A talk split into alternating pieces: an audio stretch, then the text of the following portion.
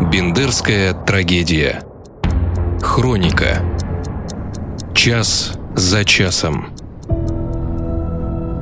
19 июня, 16 часов 45 минут. К зданию Бендерской типографии подъехал автомобиль с четырьмя гвардейцами.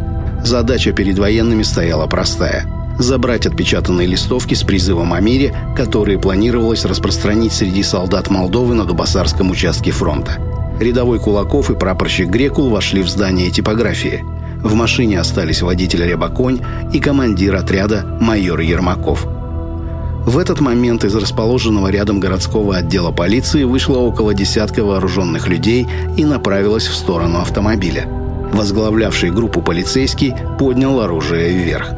Нарушившая тишину автоматная очередь стала самым ярким доказательством серьезности намерений вооруженных людей – Нет сомнений в том, что действия полицейских были заранее спланированной операцией по недопущению распространения листовок.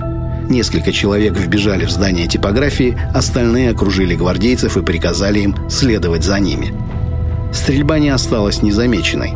К месту событий подъехала патрульная машина бендерской милиции.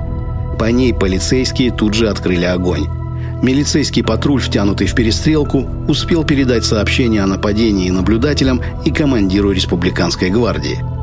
Вперед оперативно выдвинулась группа гвардейцев. Но к тому времени молдавские полицейские уже оцепили типографию, заняли круговую оборону и были готовы к бою. Провокация состоялась.